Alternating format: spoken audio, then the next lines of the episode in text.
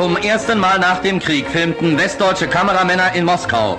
Gleichzeitig hatten 1500 deutsche Touristen, die als Schlachtenbummler unterwegs waren, Gelegenheit zur Besichtigung der russischen Hauptstadt.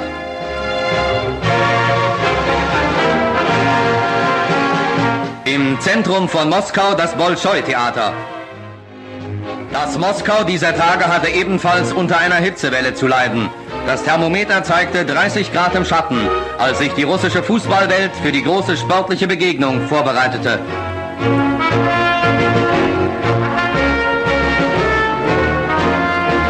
Endstation für die 1500 deutschen Schlachtenbummler war das Dynamo-Stadion, in dem sich 80.000 Menschen zu dem mit Spannung erwarteten Länderspiel Russland gegen Deutschland zusammenfanden. Glaube, dass so viel Spannung an einem Abend fast kaum mehr verträglich ist für Nerven und Gemüter.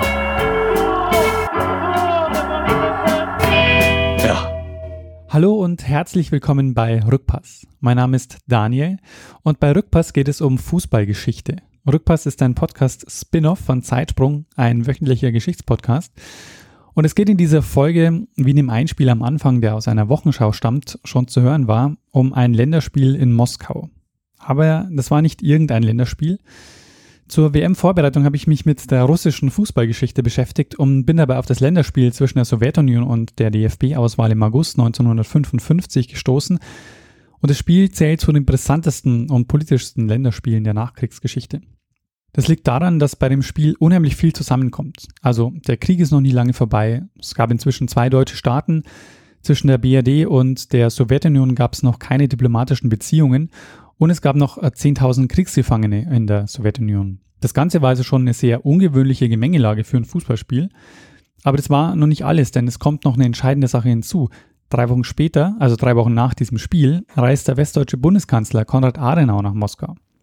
Brisanter konnte die Situation für ein Fußballspiel oder rund um ein Fußballspiel also kaum sein. Ich habe in dieser Folge mit Matthias Kneifel gesprochen. Matthias hat in seiner Abschlussarbeit über die DFB-Länderspiele im Kontext der bundesdeutschen Außenpolitik bis 1955 geschrieben und er hat mit einigen Kapiteln zu einem sehr spannenden Buch beigetragen. Es heißt Der Kracher von Moskau von Thomas Grimm herausgegeben bei der Bundeszentrale für politische Bildung. Und anbei ist auch noch eine Doku mit einigen Zeitzeugen-Interviews. Also ich kann dieses Buch sehr empfehlen, sehr spannend. Ansonsten kennen Matthias viele ähm, als Kickschuh-Blog und haben seine Stimme vielleicht schon mal im Podcast Hoch und Weit über Darmstadt 98 gehört. Und noch ein Hinweis, zu dieser Folge gibt es auch eine Zeitsprung-Episode, Zeitsprung 140. Und da gibt es das Ganze etwas komprimierter. Ähm, das hier ist sozusagen die Extended Version ähm, dieses Zeitsprungs. Und da würde ich sagen, es kann losgehen. Wir steigen ein mit meiner Frage an Matthias, wie er überhaupt zu dem Thema gekommen ist. Ja, ähm, Matthias, vielen Dank, dass du dir äh, Zeit nimmst, ähm, heute über ähm, dieses ähm, ja, Spiel zu äh, sprechen oder um die Umstände auch dieses Spiels. Ähm, wie kam es dir dazu, dass du dich damit beschäftigt hast? Also was ist dein, dein Hintergrund? Der Hintergrund meiner Forschung war meine Abschlussarbeit an der Technischen Universität Darmstadt. Und zwar habe ich mich befasst mit den Auslandsländerspielen des DFB von 1950 bis 1955.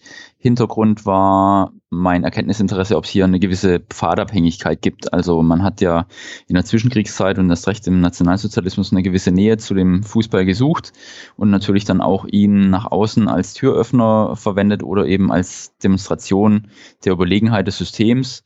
Und ich wollte einfach wissen, gab es sowas auch nach dem Zweiten Weltkrieg, also in der Demokratischen Bundesrepublik, eine Fühlungnahme zwischen Regierungsstellen und dem DFB, weil man womöglich hätte vermuten können, es ist unpolitisch, vermeintlich unpolitisch, der Fußball, man tritt im Ausland auf, man hat quasi, man zeigt Gesicht, man zeigt auch wieder Flagge im wahrsten Sinne des Wortes. Man war aber der Aggressor, der ehemalige und auch der Kriegsverlierer, hat relativ viel Leid, nicht nur relativ, sondern sehr viel Leid über Europa gebracht.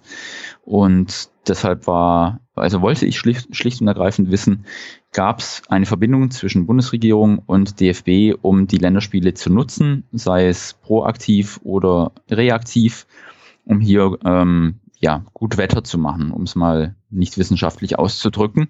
Und 50 bis 55, den Zeitraum hatte ich mir ausgesucht, weil es ein überschaubarer Zeitraum war. Was stellte die Anfangsphase der Wiedereingliederung des DFB in die FIFA da und damit auch die Möglichkeit, wieder Länderspiele durchzuführen.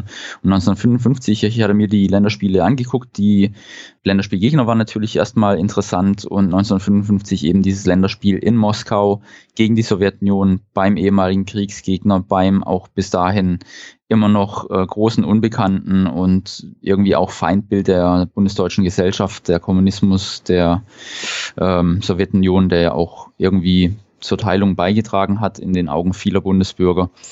Und deshalb schien mir das ein passender Abschluss zu sein. Und da werden wir gleich noch drauf näher eingehen. Aber auch über diese fünf Jahre hinweg stellt dieses Länderspiel ein absolutes Alleinstellungsmerkmal dar, weil es die bundesdeutschen Stellen, Regierungsstellen in Bonn so beschäftigt hat wie kein zweites Spiel. Und deshalb war das ein ganz guter Anlass, auch da die Forschungsarbeit damals enden zu lassen. Und ja, es hat auch durchaus für Aufmerksamkeit gesorgt, die Erkenntnisse. Jetzt ist das Spiel ja aus ähm, sehr vielen Aspekten heraus ähm, sehr besonderes, würde ich sagen. Also ähm, Deutschland ist ein Jahr vorher ähm, Weltmeister geworden, kommt sozusagen als Weltmeister äh, in die Sowjetunion. Ähm, du hast ja schon genannt, es ist der, der Kriegsgegner. Es gibt auch noch sehr viel ähm, Kriegsgefangene in der Sowjetunion. Ähm, genau. Adenauer kommt äh, drei Wochen später äh, in die Sowjetunion. Ähm, also das ist sozusagen ein, ein, Gemisch, das also schon mal wahnsinnig ähm, ähm, wahnsinnig explosiv wirkt, auch schon, was da überhaupt ähm, ähm, so alles zusammenkommt.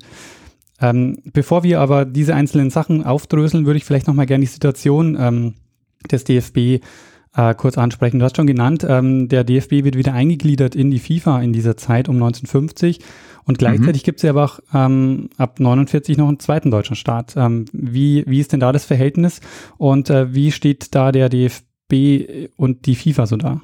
Ja, also es gab ja sogar noch einen dritten Fall, nämlich das Saarland. Und der saarländische Fußballverband wurde tatsächlich vor dem DFB in die FIFA aufgenommen, nämlich während der Fußballweltmeisterschaft 1950 und der DFB musste sich dann bis in den September 1950 ja, äh, erstmal vertrösten lassen und wurde dann über das Exekutivkomitee-Urteil aufgenommen. Und ähm, ja, es gab grundsätzlich im westdeutschen Sport eigentlich die Bestrebung, den ostdeutschen Sport eher rauszuhalten aus den internationalen Verbänden, weil man auch im persönlichen Miteinander, es gab ja immer noch Sportvergleiche zwischen ähm, einzelnen Sportlern oder eben auch Teams zwischen Ost- und Westdeutschland. Und man hat immer wieder festgestellt, dass es ähm, doch eine sehr politische Atmosphäre ist. Also es gab immer wieder politische Reden von ostdeutschen Sportlern. Ähm, es wurde agitiert und das sah man sowohl bei der Regierung als auch beim deutschen, also beim westdeutschen Sport überhaupt nicht gern. Und man hat dann auch schnell versucht, da irgendwie einen Riegel vorzuschieben. Man hatte auch diverse Beschlüsse und Abkommen. Also es begann mit dem Oberweseler Beschluss und mit den Stuttgarter Beschlüssen. Das war alles so im Jahre 51, 52 und auch mit dem Berliner Abkommen, weil man dann einfach versucht hat, okay, ihr agitiert, ihr seid eigentlich der politische Sport, sprich der ostdeutsche Sport und die internationalen Sportverbände haben gesagt, ähm, Sport ist unpolitisch. Deshalb hat der westdeutsche Sport sicherlich gedacht, ähm, ja, die Ostdeutschen sind politisch, die agitieren, die nutzen das für Propaganda, für politische Reden. Das muss doch der internationale Sport erkennen, dass hier der politische Sport im Osten beheimatet ist. Hm, allerdings hat dann relativ schnell auch die internationale Sportfamilie erkannt, eigentlich ist es unfair, Ostdeutschland und auch den Ostblock irgendwie rauszuhalten. Also Ostdeutschland nochmal als spezieller Fall, weil wie du sagst, es, sagtest, es gibt zwei deutsche Staaten, was irgendwie schwierig war. Und ähm, dann hat man einfach gesehen, die Internationalität ist bereit oder die internationalen Verbände immer mehr auch die ostdeutschen Verbände willkommen zu heißen. Der ostdeutsche Fußballverband hatte dann auch irgendwann so einen provisorischen Status und hatte natürlich auch in der Sowjetunion einen starken Fürsprecher. Und schlussendlich musste der westdeutsche Sport erkennen, wir haben keine Möglichkeit, den ostdeutschen Sport, der in ihren Augen so politisch war, rauszuhalten aus dieser internationalen Sportfamilie. Also müssen wir uns damit arrangieren. Das Berliner Abkommen besagte dann, okay, wir haben nichts mehr dagegen, dass ihr in die internationale Sportfamilie eintretet, jetzt nicht nur im Fußball, sondern auch in anderen Sportverbänden.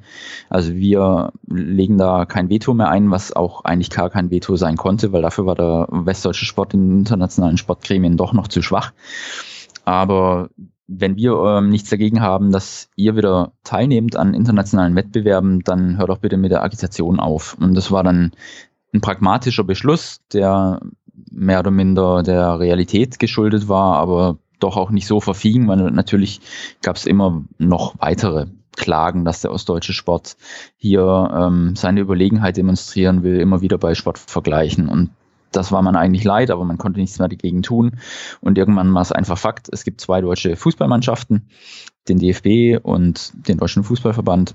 Aber da gab es trotzdem jetzt auf ähm, übergeordneter Ebene keine Vergleiche, also keine Länderspiele gegeneinander. Da gab es mit dem Saarland, das ja dann auch in der gleichen WM-Quali-Gruppe war wie die DFB 11 zur WM 1955, äh, 1954, tatsächlich ein ja, ganz heißes Aufeinandertreffen weil da hatte auch die Bundesregierung schon sich damit auseinandergesetzt. Das Saarland wurde ja von den Franzosen maßgeblich betrieben, erstmal von Westdeutschland so ein bisschen loszulösen, vielleicht auch irgendwann mal in den französischen Staat zu integrieren. Das ging aber schon sehr früh nicht auf. Und dann hat man eben auch dafür gesorgt, dass der, oder zumindest das befürwortet, dass die saarländischen Fußballer in die FIFA kommen. Das bedeutet, es war plötzlich Fakt, die spielen bei der WM-Qualifikation das Saarland gegen den DFB. Und die Innenminister hatten der Länder in der Bundesrepublik festgelegt, dass das Hissen der saarländischen Fahne auf bundesdeutschem Gebiet nicht opportun sei und nicht mit, den, mit der Bundespolitik in Einklang gebracht werden könne. Deshalb stand dieses Quali-Spiel in Stuttgart 1953 schon auf der Kippe. Und es konnte nur gelöst werden, indem ähm, der DFB-Präsident Bauwens bei einer Regierungssitzung ähm, teilnahm, also jetzt nicht mit dem Bundeskanzler, aber mit mehreren Regio äh, Vertretern von verschiedenen Ressorts. Und da wurde dann vereinbart, es darf gar kein, oder es wird keine Fahne wehen, weder die des Saarlands noch die des, der Bundesrepublik bei dem Länderspiel, sondern nur die Fahne des Schiedsrichters und die beiden Verbandsfahnen, also des saarländischen und des westdeutschen Fußballverbandes. Ähm, das war schon so ein Fingerzeig, dass sobald Regierungshandeln tangiert wurde oder Regierungssichtweisen tangiert wurden von Länderspielen, dann war die Regierung auch nicht verlegen, direkt äh, Kontakt aufzunehmen zu den Sportverbänden und die dann auch einzuladen und äh, in Sitzungen mit sich mit denen auszutauschen. Und das war dann eben so ein Agreement, okay, ähm, lasst das Spiel spielen, aber sorgt dafür, dass nicht die saarländische, aber dann eben auch nicht unsere Sahne, äh, Fahne ge gehisst wird. Und damit war es okay. Also das war schon so eine Gemengelage, die zeigt, in Moskau ist sicherlich sehr viel mehr Vorbereitung und Abstimmung vonnöten, als jetzt im Falle dieses ähm, etwas kuriosen Länderspiels der Bundesrepublik gegen das Saarland. Weißt du, in welcher Liga die saarländischen Teams gespielt haben? Also haben die in der deutschen oder in der Schweiz, äh, in der, in der französischen Liga gespielt? Ähm, die hatten zu dem Zeitpunkt wieder in den westdeutschen ähm, Ligen gespielt, zumindest die Spitzenteams des Saarlands. Weil es gab ja sicherlich dann auch auf saarländischer Ebene ähm, einen Spielbetrieb, aber so jemand wie eben der SFC Saarbrücken, der war dann wieder in der Oberliga beheimatet, nachdem er zwischenzeitlich rausgezogen wurde. Also es gab auch einen Wettbewerb, ähm, also der, die Saarbrücker haben in der zweiten französischen Liga mitgespielt. Ich glaube, das müsste 1948, 49 gewesen sein. Die haben sie gewonnen und dann war die Frage eben, darf der ähm, erste FC Saarbrücken denn in der ersten französischen Liga spielen? Und da waren die französischen Vereine nicht einverstanden. Und dann musste man irgendwie ja versuchen der doch ja eigentlich Spitzenmannschaft zum damaligen Zeitpunkt irgendwie auch eine Plattform zu bieten, weil nur gegen saarländische Vereine zu spielen war schlicht und ergreifend zu wenig. Und dann hatte man auch mal so einen Cup in, ähm, ins Leben gerufen, bei dem die Saarbrücker gegen internationale Teams sogar aus Südamerika angetreten sind, um da auch Einnahmen zu generieren und irgendwie auch ähm, Gegner ranzukarren, die auf deren Niveau und auf deren Level spielen. Und auch als sie dann schlussendlich wieder zurückkamen in die äh, westdeutsche Fußballszene, dann waren sie auch gleich wieder im Finale um die deutsche Meisterschaft gegen den VfB Stuttgart, meine ich, müsste es gewesen sein, am Start. Also das war dann schon wieder zurückgeschwungen, sozusagen das Pendel hin zur Bundesrepublik und später wurde das Saarland ja dann auch wieder fester Bestandteil der Bundesrepublik und wenn man so will, hat es sich schon auf dem sportlichen Gebiet abgezeichnet, wie das Ganze enden wird. Ähm, ab wann beginnt denn äh, der DFB wieder mit Länderspielen? Also wann äh, beginnt da der Spielbetrieb und wer sind da so die, die ersten Gegner, die da kommen? Der erste Gegner ganz klassisch war die Schweiz ähm, und zwar im November 1950 in Stuttgart. Und auch das erste Auslandsländerspiel, auf dem mein Fokus lag während meiner Recherchen, war just in der Schweiz. Das war dann im April 1951 Und das hatte mich eben auch interessiert, wer ist denn eigentlich zuerst bereit, wieder gegen den DFB anzutreten?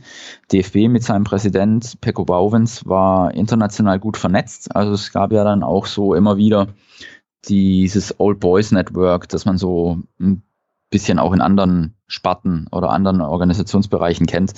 Man, man war einfach bekannt und Bauwens war zwar auch unter dem Nationalsozialismus in der FIFA und hatte da womöglich auch nicht gerade mm, das, das beste Spiel gespielt, aber er war einfach bekannt und äh, solche Netzwerke lassen sich dann auch wieder etablieren. Und deshalb war aber seine Aussage erstmal, okay, wir warten auf Einladungen ab. Wir wollen uns jetzt auch nicht irgendwie Absagen einholen. Deshalb ähm, war es auffällig, wer zuerst denn die Hand wieder reicht. Und es waren dann unter historischen und zwischenstaatlichen Gesichtspunkten unbelastete Staaten. Also die erste Auslandsreise, sagte ich gerade, ging in die Schweiz, die zweite nach Österreich, die dritte nach Irland, die vierte in die Türkei. Das war alles schon 1951. Und es gab dann auch die Maßgabe der Regierung, dass eben die ausländischen Vertretungen, also die Konsulate, diese Länderspiele auch begleiten sollten und danach Bericht erstatten sollten. Das wurde von Adenauer persönlich per Dekret bekannt gegeben, dass man das tun sollte. Und einige dieser Nachberichte der Vertretungen der Bundesdeutschen in den jeweiligen Ländern konnte ich einsehen. Und daraus lässt sich erstmal ablesen, der Anfang war relativ unspektakulär. Also es war ein wohlgesonnenes Umfeld, sowohl in, in Dublin und auch in Istanbul, als diese Berichte dann eben einsetzen. Und was auch interessant war, es gab zwar noch keine bundesdeutsche Nationalhymne, die wurde erst später ähm, offiziell festgelegt, aber in beiden ähm, Fällen wurde das Deutschlandlied auch gespielt. Und es zeigt, dass das Umfeld sehr wohlwollend war und dass man der Mannschaft auch nichts Böses wollte, die ja dann quasi als Vertreter der Bundesrepublik da aufschlug. Und ab 52 nahm es dann schon so einen gewissen anderen Turn. Da erfolgten dann Einladungen aus Luxemburg und Paris und das waren demzufolge ehemalige besetzte Staaten oder auch Kriegsgegner. Im Falle Frankreichs ja dann auch eine alliierte Macht, die dann auch einen Teil der Bundesrepublik als Besatzungsmacht ähm, unter sich hatte. Und das waren sehr, also da wurden in beiden Nachberichten äh, schien es auf, dass es eben als Politikum empfunden wurde, nicht nur von den bundesdeutschen Stellen, sondern auch im Land selbst, im Gastgeberland. Aber diese Einladungen waren schlussendlich, glaube ich, auch das Bemühen, eine Normalisierung der Beziehungen herbeizuführen. Was in beiden Länderspielen, ich rede jetzt von Luxemburg und Frankreich 1952, aber auch auffällig war, ähm, es wurde in beiden Fällen überhaupt keine Nationalhymne gespielt, nicht mal die eigene. Und es zeigt auch, dass man hier nicht das Deutschlandlied erklingen lassen wollte in den jeweiligen Ländern. In Luxemburg war das ohnehin noch schwierig, weil auch zum damaligen Zeitpunkt das noch nicht offiziell war, das Deutschlandlied von ähm, Heuss als Bundespräsidenten, aber im Falle Frankreichs war es wieder offiziell. Aber es gab zweimal vom Außenministerium in Paris die Weisung, keine Nationalhymne zu spielen. Und das ist ja auch schon Aussage genug. Und die bundesdeutsche Vertretung, wenn ich das dann auch abschließend sagen darf, ähm, hatte auch verschlüsselte Telegramm, ein verschlüsseltes Telegramm ähm, nach Bonn geschickt, in dem darauf hingewiesen wird, doch auf den DFB hinzuwirken, dass er wiederum auf die Käufer der Eintrittskarten Einfluss nehmen solle. Also, dass man den Bundesdeutschen, die nach Paris fahren, was in einer großen Stückzahl damals der Fall war, ich meine um die 4000, dass man sich nicht bewusst war, wie das gut gehen kann oder wie das ausgeht, wenn plötzlich so viele Deutsche nach dem Krieg wieder zu einem einzelnen Ereignis nach Paris fahren. Und da wurde dann eben gesagt, der DFB solle bitte darauf hingewiesen werden, die Ticketkäufer noch darauf hinzuweisen, nicht bei der Nationalhymne mitzusingen, das kam ja dann ohnehin nicht zustande, aber auch nicht ähm, laut singend und mit ähm, irgendwie Instrumenten und irgendwie sich auffällig zu verhalten. Also man sollte lieber hinreisen und ähm, versuchen, sich zu benehmen. Das war damals auch schon ein erster Fingerzeig. Die Regierungsstellen oder die offiziellen Vertretungen bitten den DFB um Mithilfe, um eben hier keinen Schaden herbeizuführen, sondern alles so ja, smooth wie möglich ablaufen zu lassen. Das finde ich einen sehr spannenden Aspekt, weil ich glaube, das muss man sich auch nochmal noch mal vergegenwärtigen. Der Krieg war noch nicht lange vorbei. Nein. Ähm, und äh, das sind ehemalige besetzte Gebiete gewesen und da kommen dann ähm, sehr viele Deutsche hin und ähm, dass, dass man da eine gewisse Sensibilität hat und sagt, okay, wir müssen vielleicht darauf gucken, dass die Leute nicht die Nationalhymne singen, dass sie nicht irgendwie sich nicht zu auffällig verhalten, weil man weiß ja auch nicht, wie die Bevölkerung reagiert. Genau. Also auch aus den ähm, Niederschriften der deutschen Vertretung, der bundesdeutschen Vertretung in Paris ging auch hervor, dass eben sich Paris selber nicht bewusst war, wie denn das eigene Publikum reagieren würde. Aber ähm, es wurde auch danach in den zahlreichen Pressetexten vermerkt, ähm, dass die DFB 11 wohl etwas gehemmt aufgetreten ist. Also die Besucher, das fand alles dann schlussendlich wohl in einem doch ruhigen Umfeld statt und es gab zumindest keine Zwischenfälle.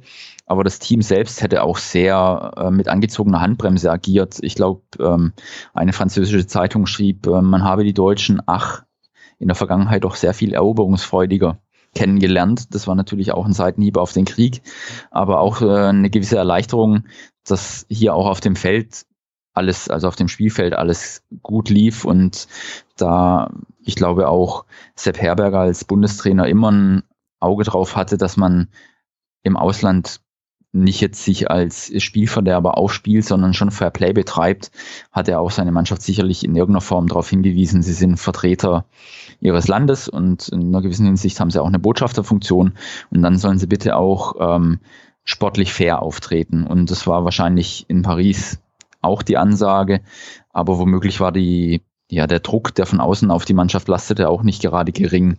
Und Fritz Walter äh, absolvierte wohl auch ein sehr schlechtes Spiel, wurde danach in den Medienberichten wiedergegeben. Und Fritz Walter hat ja sogar im Weltkrieg in Paris Länderspiele, also nicht Länderspiele, sondern Fußballspiele bestritten im, im Zuge von Soldatenmannschaften. Also er war ja oder galt ja ohnehin als etwas sensibler Charakter und das war sicherlich mh, hm, womöglich etwas zu viel in dem Moment ähm, allen gerecht zu werden. Und dann mündete es auch noch in einer Niederlage, was natürlich auch im Ausland sicherlich nicht ganz unwesentlich war und auch gern gesehen wurde.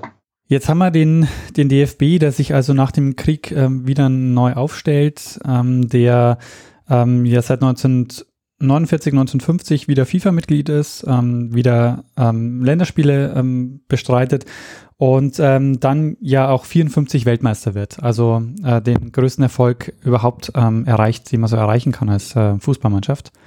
Mhm. Ähm, das ist jetzt die Situation, ähm, in der kommt eine Einladung aus der Sowjetunion ähm, zu einem Länderspiel zu kommen. Genau, vielleicht kann ich noch kurz einschieben, bevor ich darauf eingehe. Sie spielten dann nach dem WM-Titel auch noch in Belgien und in London. Das passt von der Kategorie in dieselbe wie Luxemburg und Paris. Also auch da gab es Länderspiele bei ehemals besetzten Ländern oder im Falle Englands ähm, eines Kriegsgegners, der dann auch wiederum als alliierte Macht in der Bundesrepublik präsent war. Aber dieses Länderspiel hatte nach allem, was ich in den Akten lesen konnte, einen ganz anderen ähm, Fokus. Deutschland war jetzt plötzlich der Weltmeister. Und man hat dann Deutschland nicht mehr so sehr als den ehemaligen Kriegsgegner gesehen, nach allem, was ich hab, gelesen hatte, sondern es war dann durchaus das Sportliche im Vordergrund gestanden. Und während beispielsweise in Luxemburg zwei Jahre zuvor überhaupt kein offizieller Vertreter im Stadion war, aus Luxemburg im eigenen Land, war es in Belgien so, dass vier Minister im, Stad im Stadion waren. Also vier belgische Minister haben dem Spiel beigewohnt. Und vor dem Spiel in London hat auch der ähm, damalige Außenminister Anthony Eden die Mannschaften per Handschlag begrüßt. Also es war ein komplett anderes Umfeld als noch zwei Jahre zuvor, obwohl die Gegner eigentlich in dieselbe Kategorie fallen. Und das als kleiner Exkurs. Und wie du schon jetzt ähm, hingeführt hast, die Einladung aus Moskau kam aus dem Nichts, also total aus dem Nichts, weil es gab weder ähm, sportliche oder zumindest fußballerische Beziehungen zwischen beiden Ländern zu dem Zeitpunkt, als auch auf politischer Ebene. Also das war sozusagen die große Unbekannte, die hinter dem eisernen Vorhang die Strippen zieht, die Sowjetunion. Und plötzlich kam es zu dieser Einladung zu einem Fußball-Länderspiel. Und das ähm, als erstes hat da die Tageszeitung Der Tag darüber berichtet auf der Titelseite. Das ist eine Berliner Tageszeitung gewesen, die dem Ostbüro der CDU nahestand und damit sicherlich auch sehr gut informiert war. Und das, was Sie damals im Mai war, das 1955 schon haben anklingen lassen in ihrer ähm, Titelgeschichte, das fand sich in großen Teilen dann genauso wieder. Und äh, zwar hatten die sowjetischen Fußballer diese Bitte an den DFB herangetragen, ob man nicht im Juli spielen könnte, also nur zwei Monate später. Und der Tag schrieb damals schon, das ähm, spricht im Endeffekt wenig gegen diese Partie, weil tatsächlich, es gab schon erste sportliche Begegnungen von Eishockeyspielern. Dynamo Moskau war bei einem Turnier in Westdeutschland aufgetreten. Ähm, es gab auch, ich glaube, erste Kunstturner, die in Westdeutschland angetreten waren. Also das waren erstmal so Präzedenzfälle und deshalb stünde ja eigentlich einem sportlichen Wettbewerb ähm, nichts entgegen. Aber im Juli wird man es eben nicht durchführen können, weil dann ist ähm, Spielpause, also Sommerpause würde man heute sagen. Und da macht man einfach, hat man die Spieler nicht parat, um dann ein Länderspiel durchzuführen. Und der DFB sagte dann zu, okay, wir können spielen, aber nicht zu dem Zeitpunkt. Und dann ging das kurz hin und her und schlussendlich war dann der 21. August Fakt. Und ähm, im Zuge dieser Abstimmung zwischen den Fußballverbänden gab es dann auch oder sickerte durch, dass auch Adenauer eingeladen worden war zu einem Staatsbesuch. Das änderte für die Bundesregierung alles. Also weil man hatte jetzt nicht nur die Fußballer als äh, Mannschaft in Moskau, wo überhaupt keine Vertretung vor Ort war, wie es bei den anderen Fällen alles war. Also man konnte die Mannschaft äh, im Osten gar nicht begleiten. Sie war sozusagen mit dem Verlassen des äh, Tempelhof war es, glaube ich, als, als Flughafen, von dem aus sie gestartet sind in die Sowjetunion. Also mit dem Verlassen der, des bundesdeutschen Bodens oder Berliner Bodens hatte man keine Einflussmöglichkeit mehr auf die Nationalmannschaft. Und jetzt kommt sogar noch der Staatsbesuch danach. Also die Sowjets hatten das ganz clever äh, arrangiert. Und so war Bonn alarmiert, weil man eben durch den innerdeutschen Sport ja schon wusste oder durch den Sport zwischen Ost und West, dass hier gerne mal propagiert wird und auch ähm, sehr viel Propaganda an den Westen herangetragen wird. Und da war man erstmal in, in sehr großer Hab-Acht-Stellung. Wenn wir vielleicht noch mal kurz auf die, auf die Brisanz eingehen. Also es gab zu dem Zeitpunkt noch keine politischen Beziehungen zwischen, ähm, zwischen Deutschland und äh, der Sowjetunion, oder? Genau. Das heißt, ähm, dieser Besuch Adenauers, der war wirklich ähm, so der, der erste Kontakt wieder mit, ähm, mit der Sowjetunion ähm, ähm, diplomatische Beziehungen einzugehen, vor allen Dingen, weil ja auch noch sehr viele äh, Kriegsgefangene äh, Deutsche in, in der Sowjetunion äh, waren zu dem Zeitpunkt. Genau, da kam eine ganze Gemengelage zusammen. Also ich hatte vorhin schon so ein bisschen anklingen lassen, in der bundesdeutschen Gesellschaft war eigentlich der Antikommunismus gesetzt. Ja, also man, man war doch durch die deutsche Teilung und auch durch ähm, irgendwie immer noch dieses Feindbild der Sowjetunion, des Kommunismus doch ähm, sehr geprägt. Die von dir angesprochenen Kriegsgefangenen gab es immer noch hinter äh, dem Ural und ja, es war wirklich so mit das, das äh, große Unbekannte, aber vielleicht auch so ein bisschen das Böse, was da im Osten sitzt. Und dann kam es plötzlich zu dieser, zu dieser Einladung. Die Einladung selbst war aber vielleicht auch gar nicht so überraschend. Also vielleicht, wenn man das nüchtern betrachtet, weil es gab die Pariser Verträge, die dazu führten, dass im Mai 1955 die Bundesrepublik eine Souveränität erlangte, die ihr davor eben nicht gegeben war. Es gab dann auch Botschafter in der USA, in Großbritannien, in Frankreich. Davor waren das alles eher so Gesandte. Und jetzt waren sie dann plötzlich Botschafter. Also es hatte nochmal ein anderes Level, was jetzt die Bundesrepublik an Souveränität erreicht hatte. Und es gab auch den NATO-Beitritt der Bundesrepublik. Es gab den, die Gründung des äh, Warschauer Pakts, auch im Mai 1955. Also im Endeffekt waren die die, ja, es war geklärt, die Verhältnisse zwischen Ost und West.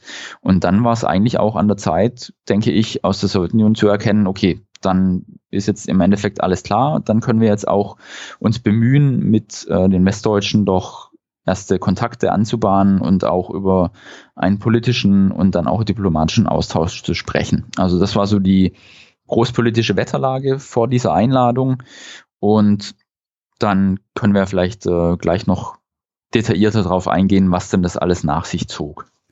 Hat denn der DFB, als er die Einladung bekommen hat, also ging die Einladung direkt an den DFB oder wurde die erstmal über die Politik gespielt?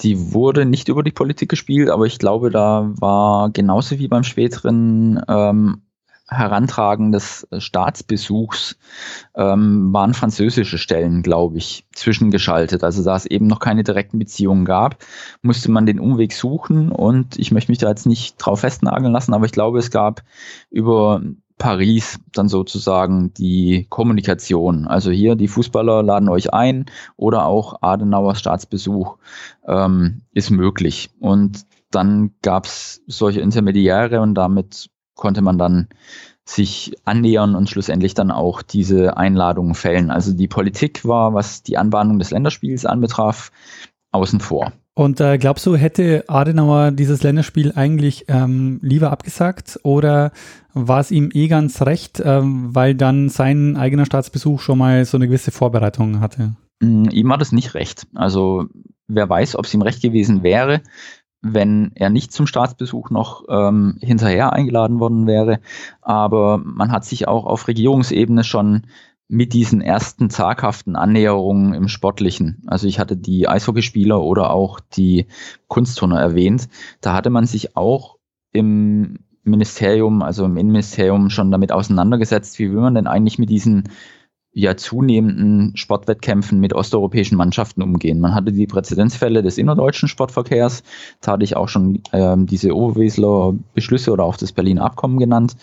Und so ähnlich lief es dann auch ähm, auf, von, aus politischer Sicht mit dem Sportverkehr gegenüber dem Osten. Das bedeutet, man hat erstmal festgelegt, wenn ähm, oder hat dem Sport zu verstehen gegeben. Es gab eine enge Verbindung zwischen Regierungsstellen und Deutschen Sportbund in der Person Willi Daume. Also er war so das Bindeglied zwischen dem organisierten Sport und den Sportverbänden und der Regierung.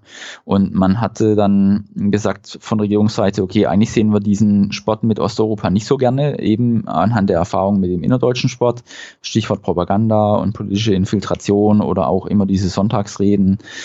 Ähm, und man hat dann gesagt, okay, wir wussten aber auch, wir können euch da keine Vorschriften machen, weil die internationalen Sportverbände sagen, Einmischung von Regierungen in, in sportliche Belange sehen wir nicht gerne. Deshalb, wenn ihr Einladungen kriegt, wisst ihr, wir sehen es nicht so gerne, aber wir wissen auch, dass wir euch da keine Vorschriften machen können.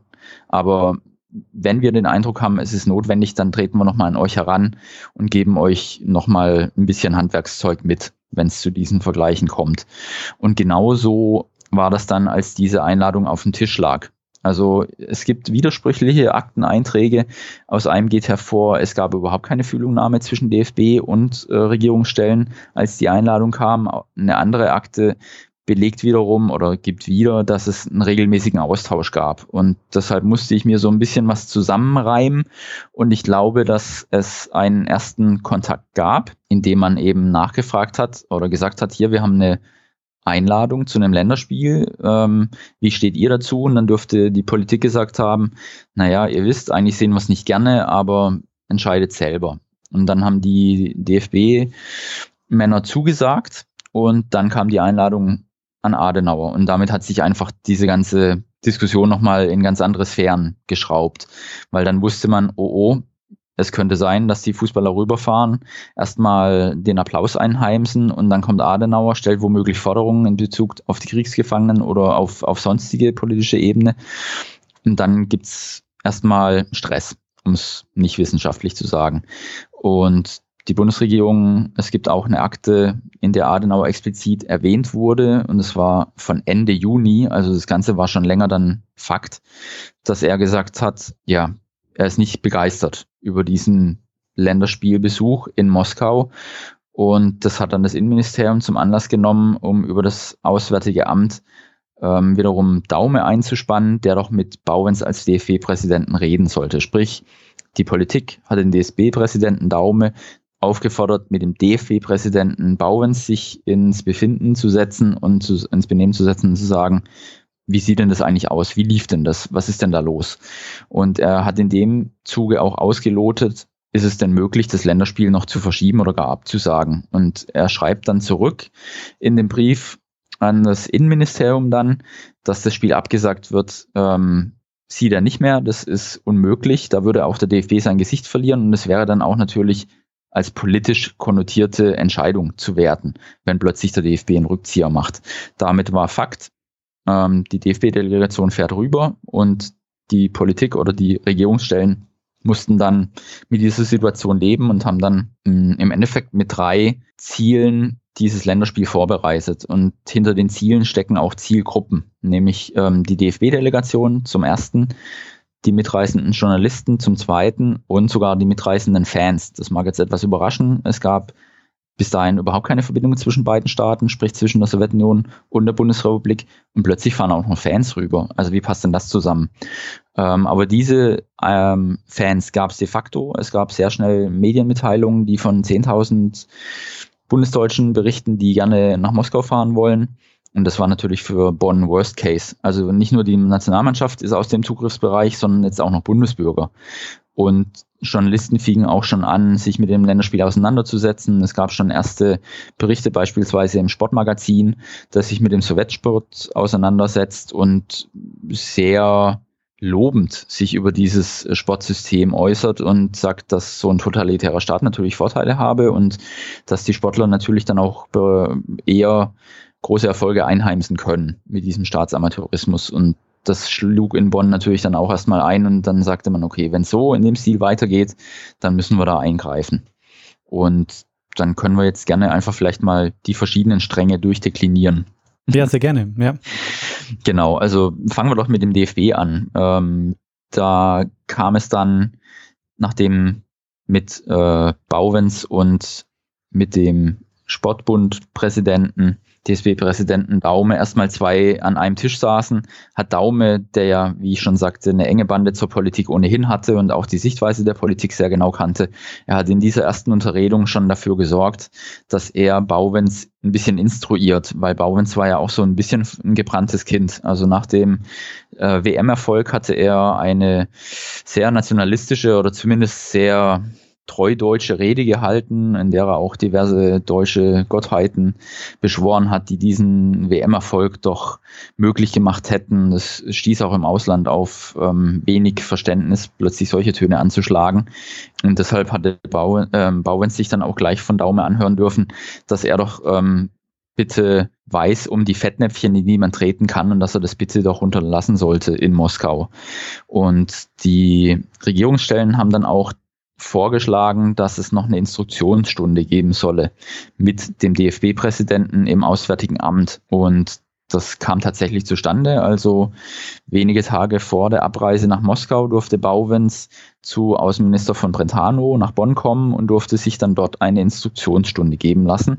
Und von Brentano hatte damals dann auch im Nachgang an die Unterredung eine, ein Protokoll angefertigt, also ein Gedankenprotokoll, in dem er nochmal niedergelegt hat, was er Bauwens aufgetragen habe und eben bewusst ähm, sensibel zu sein für, also diese Antennen auszufahren, um eben keinen Vorschub zu leisten für irgendwelche Äußerungen, die man gegen ihn oder später gegen Adenauer hätte verwenden können.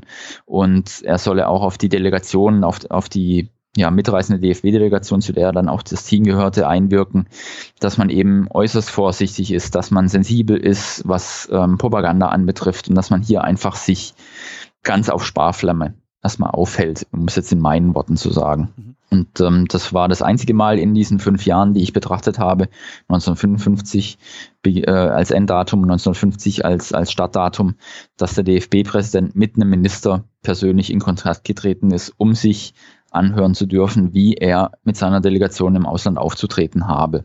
Und das zeigt schon mal den, den Stellenwert dieses Länderspiels und die politische Großwetterlage, in der dieses Länderspiel stattfinden würde. Wenn wir nochmal kurz von der politischen Ebene weggehen, dann äh, ist ja der Zeitpunkt äh, dieses Länderspiels für den DFB eigentlich gerade nicht so gut, weil der, äh, der DFB so ein bisschen, äh, die Mannschaft so ein bisschen in der Krise steckte. Herberger, soweit ich gelesen habe, eigentlich eine Länderspielpause machen wollte und eigentlich die Mannschaft wieder ein bisschen neu aufstellen wollte, beziehungsweise halt wieder irgendwie aus dieser Krise rauskommen wollte.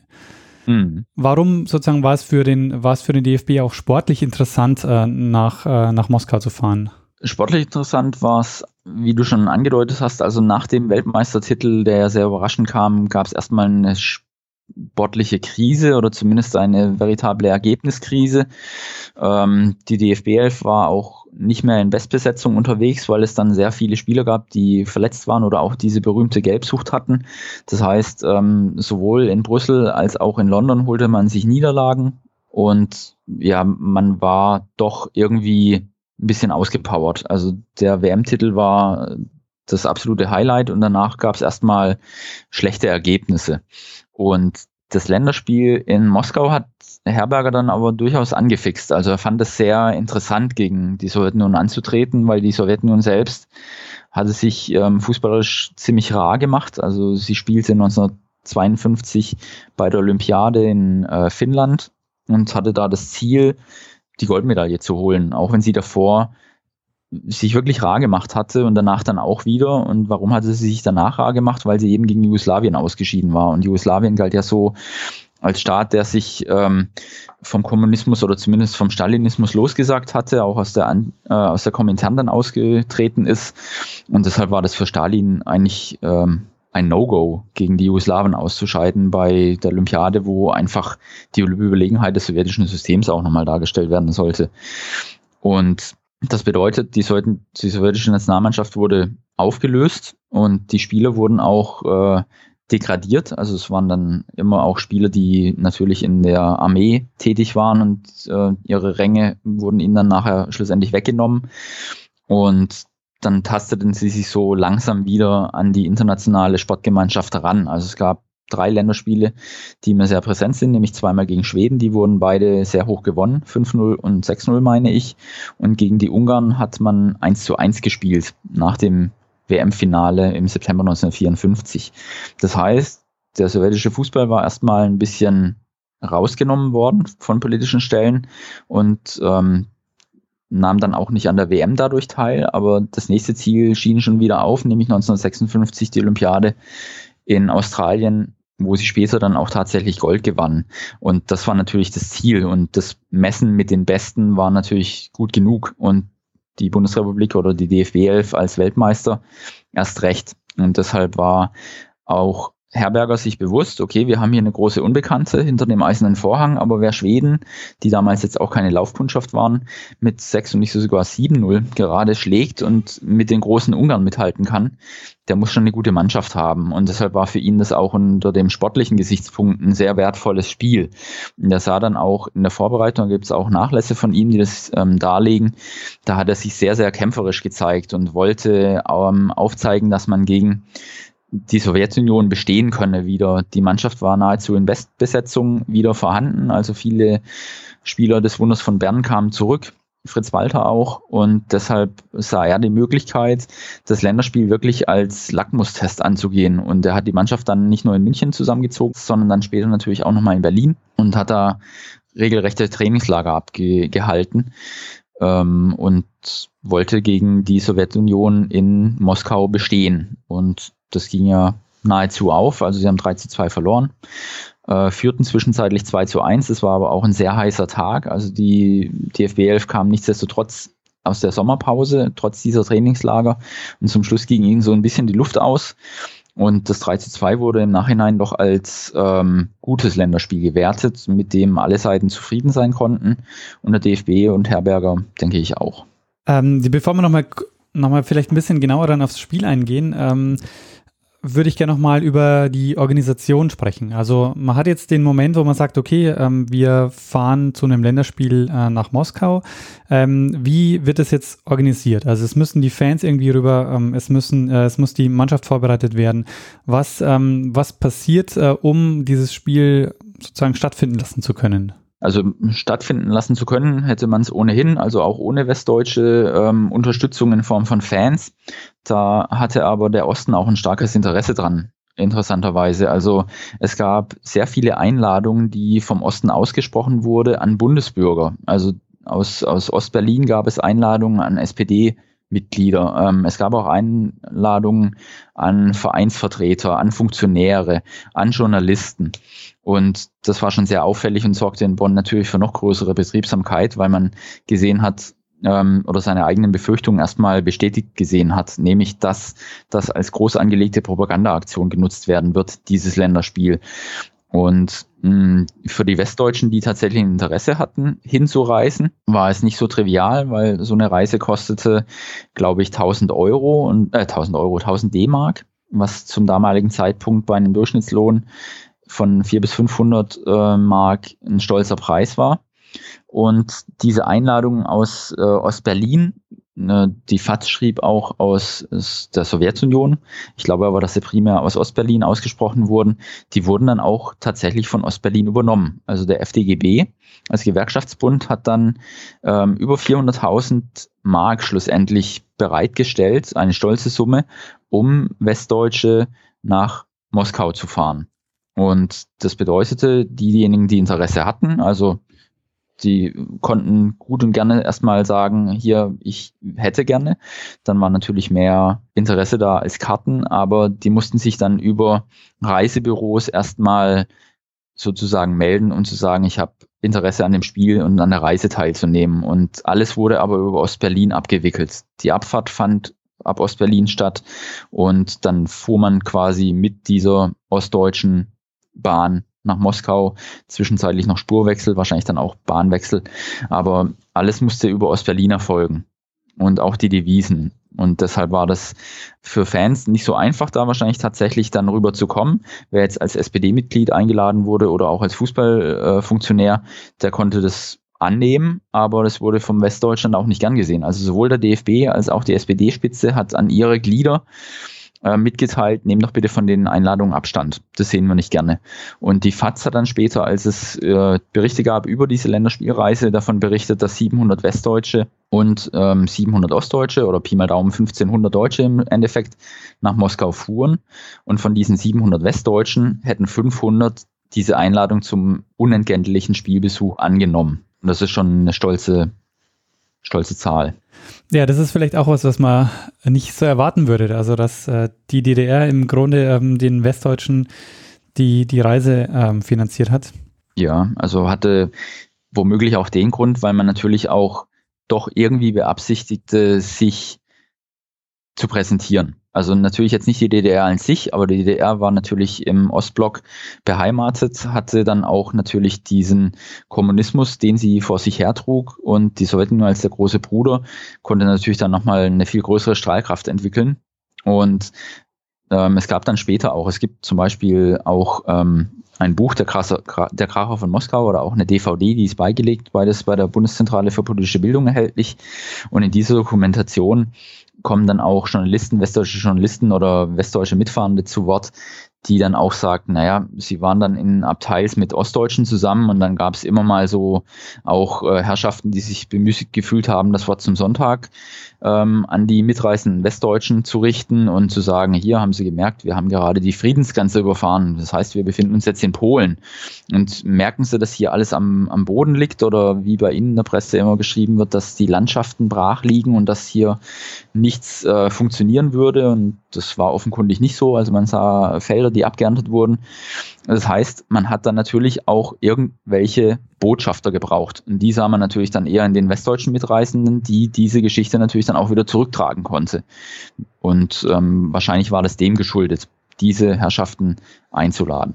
Und man konnte sich jetzt auch ähm, als Fan nicht frei bewegen, sondern es war alles organisiert über dieses Reisebüro. Es gab dann so ein Sightseeing, äh, diese ganze Fahrt. Also alles, was wurde sozusagen äh, vororganisiert und es war jetzt nicht so, man hat sich ein Ticket geholt und ist dann äh, nach Moskau gefahren. Genau, also äh, der, der in dieser DVD, die ich gerade erwähnte, der Kracher von Moskau, da ist ähm, hauptsächlich auf die DFB-Delegation nochmal abgezielt worden, die tatsächlich ein Programm absolvierte. Oder auch ähm, Ostdeutsche, die durch besondere Leistungen, die sie erzielt hatten, sei es auch sportlichen oder im gesamtgesellschaftlichen äh, oder gesamtwirtschaftlichen Kontext, wer da herausstrach, der konnte so eine Reise auch finanziert bekommen. Also das war sozusagen ein Verdienst und ein Dank, diese Reise antreten zu dürfen. Und ähm, als die dann im Osten waren, gab es natürlich auch Besuche im ähm, Mausoleum und solche Geschichten. Also sicherlich wurde da sehr viel ähm, gelenkt und man konnte sich sicherlich jetzt nicht aus Moskau entfernen, um sonst was zu tun, weil es gab auch in der FAZ Berichte und auch in, im Kicker und im Sportmagazin, die von dieser Reise sehr, sehr detailliert berichteten und die auch sagten, was haben denn eigentlich die Westdeutschen, die diese Reise antreten, für Absichten nach Moskau zu fahren. Und da gab es tatsächlich Unternehmer, die gesagt haben, in Moskau lassen sich Geschäfte machen, ähm, wundersam genug, dann nehme ich doch diese Reise in Anspruch. Oder es gab auch Verwandte von eben Kriegsgefangenen, die sich von diesem Länderspielbesuch erhofften, irgendwas über den Verbleib ihrer Verwandten zu erfahren. Klingt auch erstmal komisch, weil die ja, wer erwartet denn schon, er fährt nach Moskau und da erhält er am Bahnhof irgendeine Information, was mit seinem Verwandten ist. Also vielleicht ein bisschen naiv aus heutiger Sicht, aber damals klammerte man sich sicherlich an jeden Strohhalm, der irgendwie greifbar war. Das ist jetzt in den Akten und auch in der Medienberichterstattung nicht thematisiert, wie das denen denn dann ging. Also sprich, sie wollten rüber, um Geschäfte zu machen oder sie wollten rüber, um was über ihre gefangenen oder verschollenen Verwandten zu erfahren. Aber was machten die denn dann im Osten? Also das ist tatsächlich für mich noch so ein gewisses Desiderat, weil, wie du sagst, höchstwahrscheinlich war dann diese Reisegruppe auch geleitet. Man konnte sie jetzt nicht frei weg entfernen und sicherlich hatte man in Moskau auch nicht unbedingt große Lust drauf, sich mit ähm, Verwandten oder verzweifelten Verwandten von Kriegsgefangenen auseinanderzusetzen. Also es könnte noch so ein durchaus Forschungsdesiderat sein, wie denn da vor Ort tatsächlich dann die Situation sich ereignet und dargestellt hat. Ähm, die Fahrt war ja auch einigermaßen mühsam, also 60 Stunden äh, Bahnfahrt, äh, bis die äh, Fangruppen dann äh, in Moskau waren. Mhm. Ähm, es war August, es war heiß ähm, und ähm, in den Berichten kommt es auch so ein bisschen raus, dass die, äh, das ist schon also so ein bisschen, also ja, es war halt ein, ein heißer, äh, heißer Sommertag. Ähm, du hast auch schon gesagt, das hat dann auch Auswirkungen gehabt aufs Spiel. Also ähm, die, die DFB-Auswahl ist dann am Ende so ein bisschen eingebrochen. Mhm. Ähm, was muss man denn über das, über das Spiel selbst wissen? Also, du hast schon gesagt, ähm, so als Spoiler, es ist äh, 3 zu 2 für Sowjetunion ausgegangen. Aber mhm. was war denn so das Besondere an dem Spiel selbst? Also das Spiel hat ähm, in der Sowjetunion natürlich schon auch für, für Schlagzeilen gesorgt. Ähm, es gab wohl auch wenn man wiederum Medienberichten glauben darf, 600.000 ähm, Kartenwünsche, die ähm, aus der Sowjetunion heraus an die Veranstalter gerichtet wurden, das Spiel auch besuchen zu dürfen. Es gab wohl auch ähm, viele Moskauer, die versucht haben, im Stadion zu übernachten, um ohne Karte dann was vom Spiel zu sehen. Also die Aufmerksamkeit war schon groß. Es wurde auch in den Medien, in den russischen Medien, sowjetischen Medien auf der Titelseite berichtet, wie eben die Westdeutschen ins Land kamen, seien es jetzt ähm, die Fans oder auch die Spieler. Also es, das Spiel war präsent und man hatte großes Interesse erstmal den auch aus deren Sicht wiederum unbekannten Westdeutschen doch nochmal kennenzulernen. Also man kannte sich ja, wenn dann nur vom Kriegsfeld, ja, absurderweise oder traurigerweise. Ähm, und dann war natürlich die Weltmeistermannschaft auch das Zugpferd. Also man wollte auch die großen Spieler sehen. Fritz Walter hatte auch bei seinen Gegenspielern in der sowjetischen Mannschaft einen sehr, sehr guten und großen Klang und einen großen Namen. Das kommt auch in dieser besagten Dokumentation der Kracher von Moskau raus, weil es da auch noch ähm, Spieler der oder ein Spieler der damaligen sowjetischen Mannschaft zu Wort kommt, der als diese Doku gemacht wurde 2015 noch am Leben war. Und ähm, also es war erstmal angerichtet sozusagen. Jetzt war plötzlich der Weltmeister da, der ehemalige Kriegsgegner irgendwie auch, aber wir wollen die großen Namen sehen und wir wollen hier diese Spiele leben und natürlich auch gewinnen. Also das ähm, sowjetische Team gibt es auch äh, Akten, die belegen, dass man ihnen nahegelegt hat, sich doch nicht zu blamieren. Also man spielt gegen den Weltmeister, ja. Blamieren ist jetzt eher ein Wort, das ich verwende, aber man sollte auf jeden Fall den Weltmeister besiegen. Das war so auch für sie klar, um nochmal zu zeigen, dass sie mithalten können und im besten aller Fälle natürlich dann auch noch gewinnen können.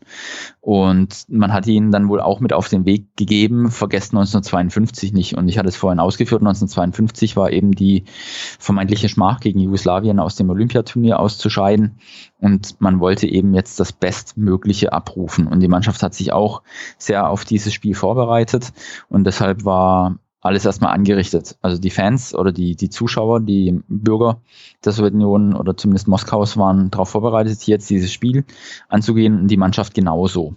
Gespielt haben sie dann im Dynamo-Stadion Moskau vor 80.000, obwohl 100.000 reingepasst hätten, aber man hat es aus Sicherheitsgründen auf 80.000 beschränkt. Ähm, und vielleicht können wir noch auf, auf so ein paar einzelne Spieler eingehen. Also du hast schon gesagt, Fritz Walter war so auf deutscher Seite so der Star. Mhm. Ähm, Im Nachhinein jetzt äh, kennt man natürlich auch vor allen Dingen aus dieser Mannschaft dann den Torwart, also Lev Yashin, mhm. der aber zu dem Zeitpunkt, nehme ich an, noch nicht so der Star war, oder? Das kam dann erst später. Mhm, er hatte schon einen Namen. Also zumindest ähm, hatte sich Herberger natürlich, ähm, so viel er erfahren konnte, auch mit dem Gegner auseinandergesetzt und es war nicht so einfach. Also ich glaube, er hatte da auch so ein bisschen seine Netzwerke spielen lassen, um eben irgendwas zu der Mannschaft zu erfahren und es gab wohl einen, einen sehr schnellen Linksaußen, Tatushin, der ähm, von ihm namentlich erwähnt wurde als, als Spieler, der aber auch spielen könne wie Stan Matthews, der damals einen großen Namen hatte im internationalen Fußball. Und äh, Lev Yashin wurde, meine ich, von ihm auch schon in seiner Vorstellung der, der ich kann es gerade mal versuchen nachzulesen, genau, Yashin, Pantherkatze, Drittverteidiger, also ein Spieler, der im Tor steht, aber schon auch ins Spiel mit eingreifen kann. Liebt herauslaufen, steht oft weit vor dem Tor, also ein mitspielender Torwart, würde man heute sagen. Und der war bei ihm einfach auch schon bekannt und präsent und man wusste, dass er wohl Fähigkeiten besitzt, die jetzt normalen Torleuten zur damaligen Zeit nicht zugeschrieben wurden. Ähm, ja, das ist so, so einer der Spieler. Dann ein weiterer Spieler wäre vielleicht der Kapitän, der ähm, Nieto. Äh, genau. Nieto war natürlich als Kapitän immer ein Spieler, den man als Gegner beachtet und beobachtet, weil man einfach damals vielleicht auch von, von so einem Kapitän noch ein bisschen Rückschlüsse sich versprach, wie denn die Mannschaft so funktioniert oder geht.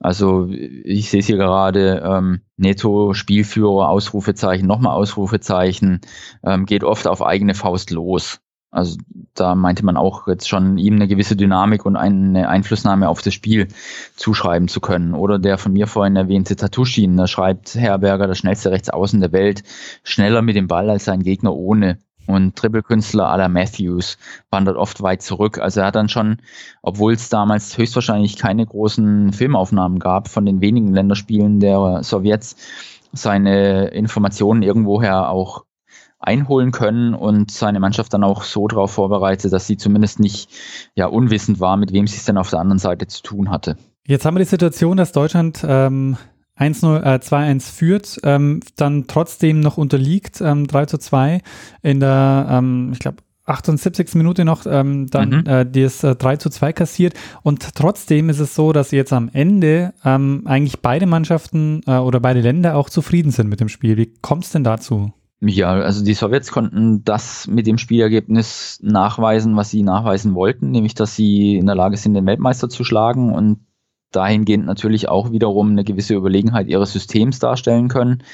Und die Bundesdeutschen haben, also die DFB 11 hat nachweisen können, dass sie über lange Zeit das Spiel offen gehalten hat, sehr, sehr gut mitgespielt hat, äh, geführt hat und zum Schluss war dann einfach ähm, ein bisschen der Stecker gezogen. Also die, die Leistung der Mannschaft war in den westdeutschen Medien ähm, in, der, in den Printmedien wirklich gut. Ich glaube, es gab im Nachgang auch so ein gewisses Missverständnis, dass man erstmal glaubte, ähm, vielleicht in der Radioreportage kam es nicht so gut rüber, wie es schlussendlich war.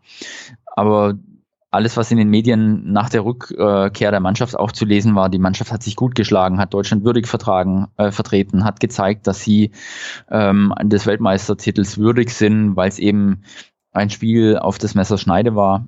Und auch der, der Schiedsrichter Ling aus England, der auch das WM-Finale gepfiffen hat, hatte auch danach ähm, gesagt, dass es ein Spiel von zwei Spitzenmannschaften war und dass die, die Sowjets zum Schluss aber doch auch, ähm, ich, ich lese es hier gerade, es war ein außergewöhnlich schnelles, schönes und faires Spiel.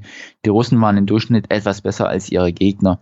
Und er sagt dann auch, ihm hätte der linke Läufer Nieto am besten gefallen und Herkenrad im deutschen Tor war große Klasse. Also im Endeffekt ähm, war, war von beiden Seiten, glaube ich, das Positive aus dem Spiel herausgezogen worden für sich und ich denke, die deutsche Nationalmannschaft konnte mit einem Länderspiel in, ja quasi erst zum Saisonauftakt mit der Leistung doch sehr zufrieden sein, weil auch die rückkehrenden Weltmeister gezeigt haben, dass sie sich wieder gut eingebracht haben und einfach ein ansehnliches oder sogar sehr gutes Spiel gezeigt haben. Und das Ergebnis war für die DFB 11, glaube ich, im Endeffekt nicht so wichtig. Also äh, ich hatte vorhin gesagt, Herberger hat äh, die Mannschaft sehr akribisch vorbereitet und hat auch zum Teil mit martialischen Begriffen ein bisschen um sich geworfen, aber ähm, er war, glaube ich, alles in allem doch sehr zufrieden, dass die Mannschaft sich wieder so gezeigt hat, wie er es von ihnen erwartet. Jetzt gab es im Vorfeld, das haben wir jetzt auch schon ähm, einigermaßen ähm, viel beschrieben, sehr viele Befürchtungen, ähm, dass es ähm, ähm, sehr viele Befürchtungen, die mit diesem Spiel verbunden waren. Lief denn alles glatt? Also hat ist irgendwas eingetreten von dem, was man befürchtet hat? Also dass sich die Fans irgendwie nicht aufführen, dass es irgendwie zu politischen Problemen kommt. Also hat sich ähm, hat sich das Spiel, ähm, wie es dann auch lief, ähm, ähm, gab es da, kam es da zu irgendwelchen Verwicklungen oder irgendwelchen Problemen? Mm, also man hatte weniger jetzt wie im Falle Paris 1952 äh, befürchtet, dass sich die Fans nicht benehmen, sondern man hatte eher die Sorge, dass die Fans eben der Propaganda ausgesetzt sind und mhm. die dann in einer gewissen Naivität dann auch aufnehmen. Und ähm, es gab diese erwähnten Sonntagsreden durchaus im, im, im Zug, aber alles in allem gab es ähm, einen interessanten Nachbericht, der auch in den Akten zu finden ist. Und zwar hat der DFB einen Reporter des Sportinformationsdienstes, also SID aus Düsseldorf, nachweislich finanziert, nach Moskau zu reisen. Und zwar sollte er seine Berichterstattung so ein bisschen auf die Weißen stellen hin ausrichten, nämlich ähm, es wurde in der Bundesrepublik selten bis nie darüber berichtet, diese Widersprüchlichkeit des sowjetischen Systems. Also alle sind gleich, aber hinter der Fassade ist doch das Elend präsent oder eben diese politischen ähm, Gefangennahmen auch oder ja, auf jeden Fall alles, was man so gerne unter den Teppich kehrt, dass das auch nach außen wiederum thematisiert wird. Dafür wurde so ein zweiter äh, Reporter des Sportinformationsdienstes finanziert und der trat danach dann auch wiederum in Bonn auf, um Bericht zu erstatten. Also das, was zuvor die bundesdeutschen Vertretungen im Ausland taten, im Zuge der Nachberichte, machte jetzt mehr oder minder dieser SID-Reporter namens Schneider. Vorname liegt nicht vor oder wurde nie erwähnt, aber er trat dann in Bonn auf und äh, gab seine Einschätzung wieder und sagte auch, dass es vereinzelt ähm, ja schon Bemühungen gab, vielleicht die westdeutschen Fans hier ein bisschen eben ins Gespräch zu ziehen und zu, zu zeigen, wie gut es doch im, im Osten alles funktioniert. Mm, aber dass fast noch ein bisschen mehr die, die Ostdeutschen im, im Fokus standen, gar nicht mal so sehr die, die Westdeutschen. Also da gab es diese Befürchtung, die Bonn davor hatte, dass hier Propaganda rund um die Uhr getätigt wird und die westdeutschen Fans sind in ihrer Navität dafür empfänglich das konnte er nicht bestätigen. Also das war keine Gefahr, die da wirklich davon ausgegangen sei. Es gab vereinzelte Besuche und auch nach dem Länderspiel bei einem Bankett gab es wohl einen ostdeutschen Sportler, der die Stimme erhob und irgendwie eine Sonntagsrede ähm, zum Besten gab. Das wurde aber eher so ein bisschen peinlich berührt, wohl wahrgenommen. Und im Endeffekt, die Fans waren kein Faktor mehr nach diesem Nachbericht. Das war eigentlich alles verlief in, in geregelten Bahnen und doch recht harmonisch. Es gab die ostdeutschen Fans, die mit ähm, kleinen Deutschlandfähnchen und Wilhelm Pieck-Emblemen äh, auf den Fähnchen ins Stadion gingen. Aber auch bei dem Spiel selbst hatte man laut äh, mitreißenden Journalisten schon bemerkt, dass die Ostdeutschen doch auch mehr zur westdeutschen Mannschaft halten. Also die sehen sich jetzt nicht als neutrale Dritte oder als der Sowjetmannschaft zugeneigte Fans, sondern die haben dann schon gesagt, ja, wir sind halt Deutsche und das ist der Weltmeister und wir fahren rüber und freuen uns auch, wenn die Bundesdeutsche Elf gut spielt. Also in diesem politischen, sportlichen Kontext war es dann gar nicht so sehr das, was sich vielleicht der Osten davon versprochen hat, was auch immer, nämlich, dass hier irgendwelche ja, Propaganda an den Mann gebracht werden kann, sondern auch die Ostdeutschen ließen sich zumindest in einer gewissen Zahl von der westdeutschen Mannschaft erstmal äh, begeistern. Und die Mannschaft selber hat laut diesem SID-Präsidenten, äh, Präsidenten sage ich schon, SID-Reporter Schneider, hat sich auch gut geschlagen. Also sie hätte keine Fauxpas ähm, begangen, auch die Reden, die sie gehalten hatten, also auch wenn es beim offiziellen Part oder auch wenn Fritz Walter mal als Mannschaftskapitän irgendwie ans Mikro trat, das war alles, lief, lief harmonisch und gut und nicht irgendwas, was Adenauer später hätte Kopfschmerzen äh, mhm. zuführen müssen. Im Stadion waren ja auch ähm, sehr viele Politiker präsent. Also Wilhelm Pieck, äh, du hast schon genannt, der auf genau. den, auf den DDR-Fahnen war. Das war zu dem Zeitpunkt, äh, war er DDR-Präsident. Äh, es war wohl auch Nikita Khrushchev ähm, anwesend. Ähm, und es gab wohl einen Moment, wo die, ähm, nachdem äh, Wilhelm Pieck seine Loge betreten hat, dass die westdeutsche Delegation ähm, dann ihre Loge, die daneben war, verlassen hat und auf einer Bank irgendwie kurz Platz genommen hat. Das stimmt, genau. Also es gab nicht nur Peak, der ähm, aus der DDR angereist war, sondern auch mehrere äh, Minister aus der DDR. Zumindest ist es einem Pressebericht zu entnehmen oder vielleicht sogar mehreren. Ähm, und das zeigt ja, sie sind bei einem Länderspiel zugegen, das jetzt streng genommen gar nichts mit ihrem Land zu tun hat, aber sie zeigen da erstmal Flagge. Oder Flagge Fähnchen, sollte man eher sagen, weil gehisst wurde Schwarz-Rot-Gold und auch die bundesdeutsche Hymne wurde natürlich vor dem Spiel gespielt, was ja für Peak dann auch eher ein bisschen aufgezeigt hat, okay, du bist vielleicht DDR, aber hier ist jetzt eben die westdeutsche Mannschaft. Und ähm, als die DFB-Delegation dann ihre Loge verlassen hat, haben sie wirklich am Spielfeldrand erstmal Platz nehmen äh, oder Platz genommen. Und das wurde auch in den Nachberichten so ein bisschen gewertet als heikler Moment.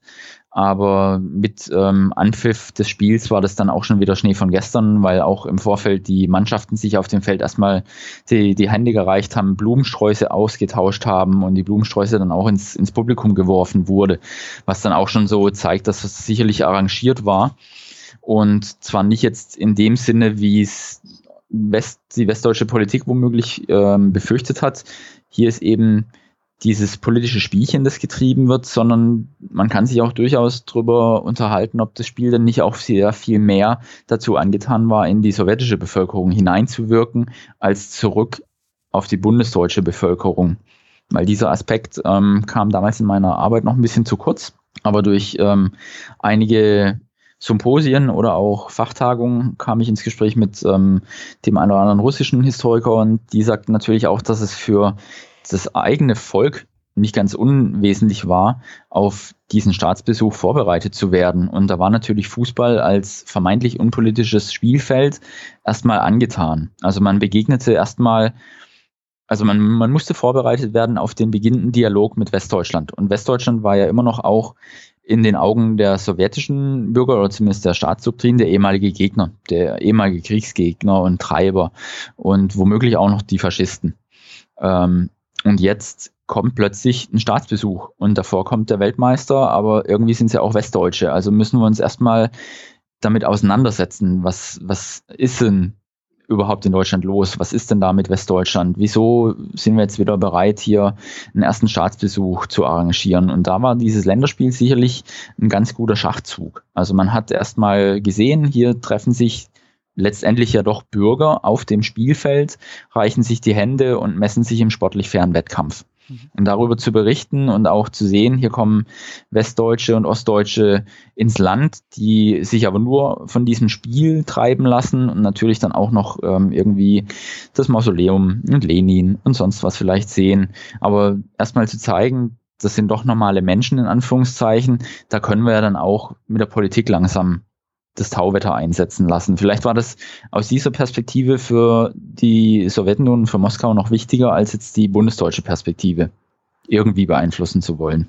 Also nicht nur die politische Perspektive im Sinne von, wie das auch häufig, häufiger genannt wird oder wie es auch ein Nationalspieler, glaube ich, dann später erzählt hat, dass er äh, dass die Eisbrecher für Adenauer waren, mhm. ähm, sondern dass es eben, im Gegensatz nicht nur quasi die Politik betroffen hat, sondern eigentlich eher die Bevölkerung ähm, so ein bisschen auch beruhigt hat, ein bisschen auch ähm, gezeigt hat, so ähm, der ehemalige Kriegsgegner, ähm, vor dem muss man jetzt gar keine Angst haben, sondern das ist auch, also da äh, kommt sich ein bisschen näher.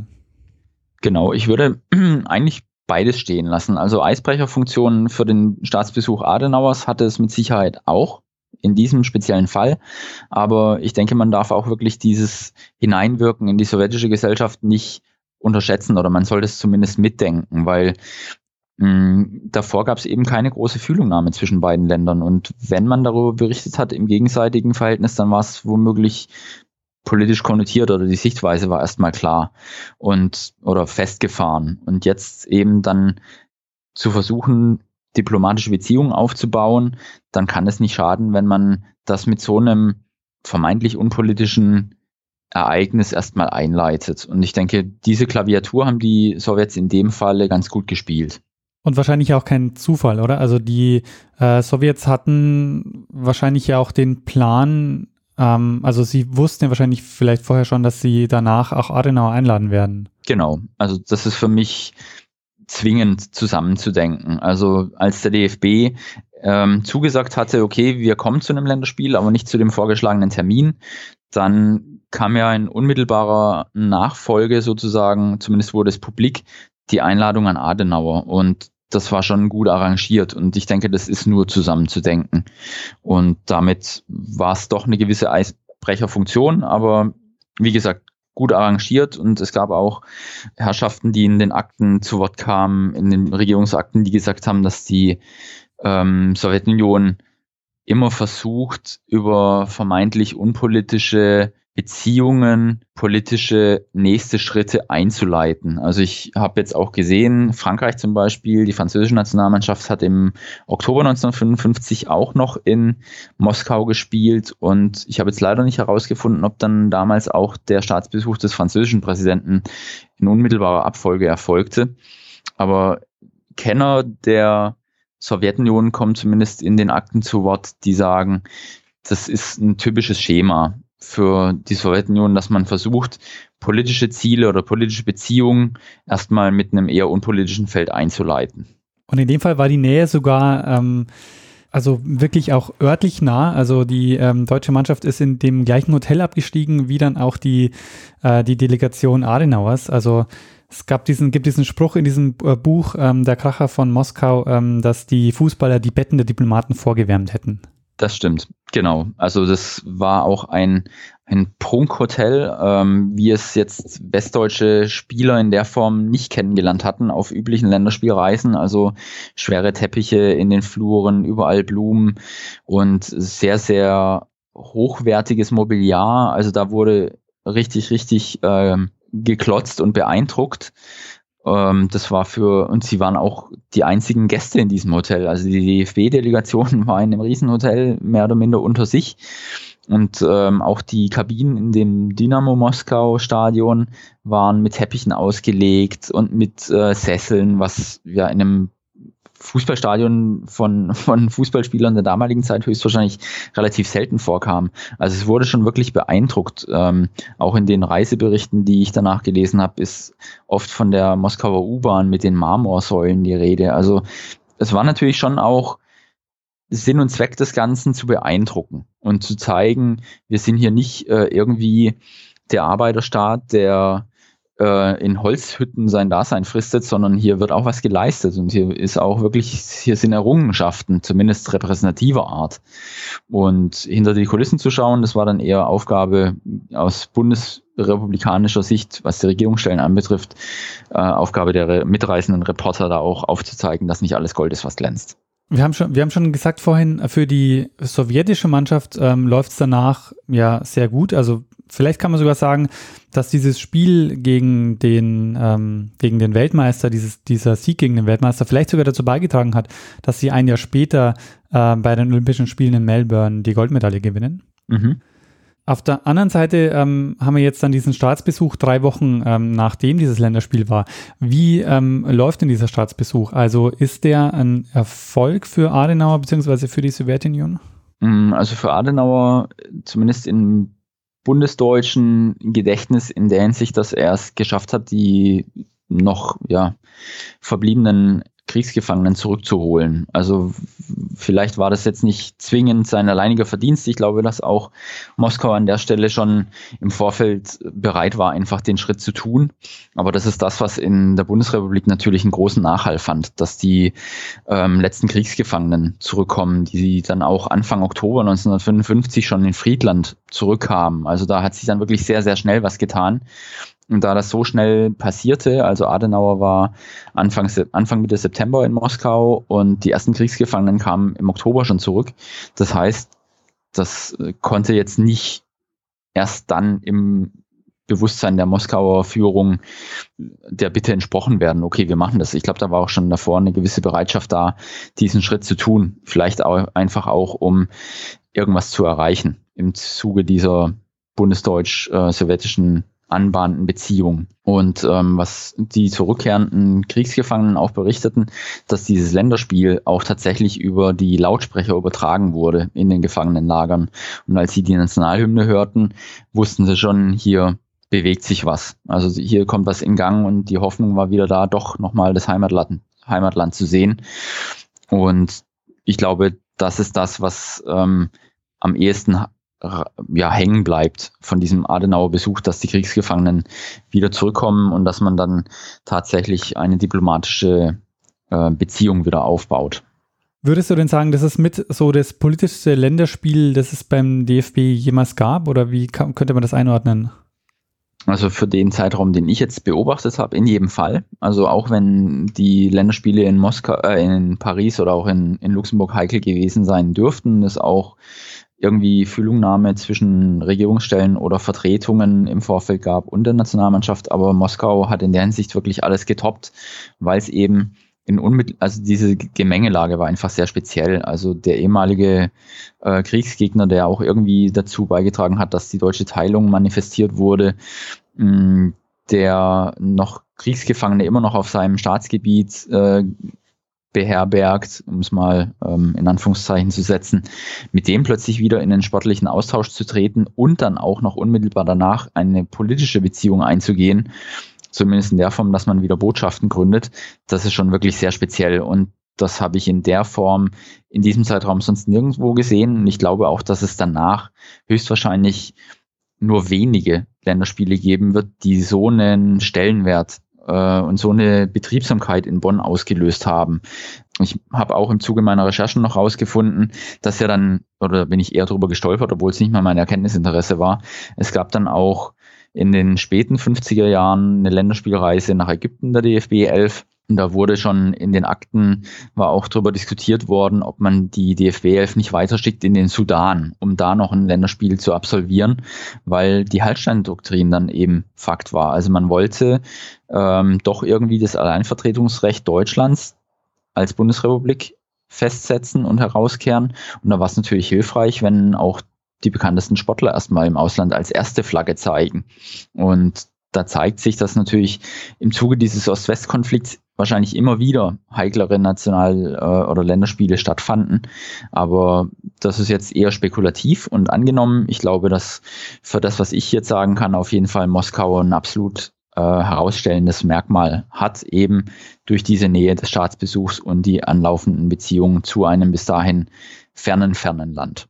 Weißt du, ab wann äh, so der DDR-Fußball der, die DDR-Nationalmannschaft ähm, auch so eine, ähm, ja, so eine identitätsprägende Mannschaft war? Also, weil so in, in, den ersten Jahren, nehme ich jetzt mal an, war das eher die westdeutsche Mannschaft, die auch ja. gesamtdeutsch so gewirkt hat. Genau, also der WM-Erfolg hatte es gezeigt, dass da durchaus auch die DDR-Führung etwas ernüchtert war, dass es doch sehr viele ähm, ja, sehr viel Freude gab in der DDR-Bevölkerung über den Sieg auch noch gegen einen Bruderstaat, sprich gegen die Ungarn.